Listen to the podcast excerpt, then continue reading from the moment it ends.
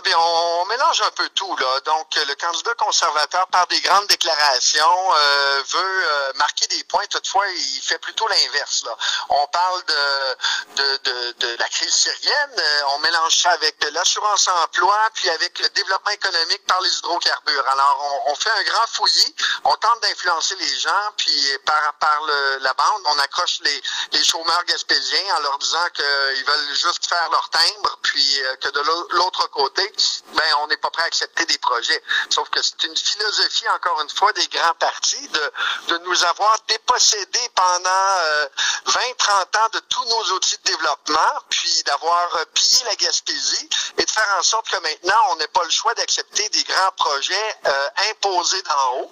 Donc, encore une fois, on, mélange tout, puis on, on, on dit à Ottawa, le Parti conservateur et même les autres, on a des projets pour vous, puis vous devez les accepter parce que ça va pas bien économiquement chez vous. Ça va pas bien parce que on, vit les, coupes et la dépossession de nos outils de développement depuis 30-40 euh, ans. Euh, Monsieur Fortin, par contre, on a vu que les, les sondages récents, que le Parti conservateur avait pris un peu d'avance euh, dans, les sondages d'intérêt public à la suite justement de la gestion qu'il en fait de la crise syrienne, même si elle est controversée effectivement, elle est controversée, cette euh, crise. Toutefois, ça témoigne quand même, euh, à mon avis, d'un manque de compassion, un manque de compassion à l'international, un manque de compassion pour, euh, pour les chômeurs, pour les travailleurs saisonniers, pour les gens des régions. Donc, c'est un bilan de ce gouvernement-là qui fait en sorte que les conservateurs ont très peu d'écoute pour ce qui se passe vraiment sur le terrain.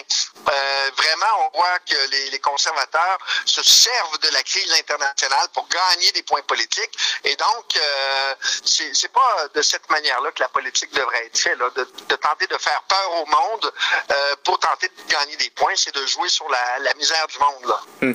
Vous êtes le, chef d'un tiers parti, Force et démocratie. Euh, comment on réussit à se battre contre des machines beaucoup plus puissantes en termes d'organisation, en termes de financement? Ben, en fait, c'est pas évident. On a beaucoup moins d'argent que les autres partis. On en a, euh, c'est pas comparable en fait. Euh, la campagne elle est longue, donc elle coûte beaucoup plus d'argent. Donc il faut rivaliser de créativité, d'originalité dans nos moyens.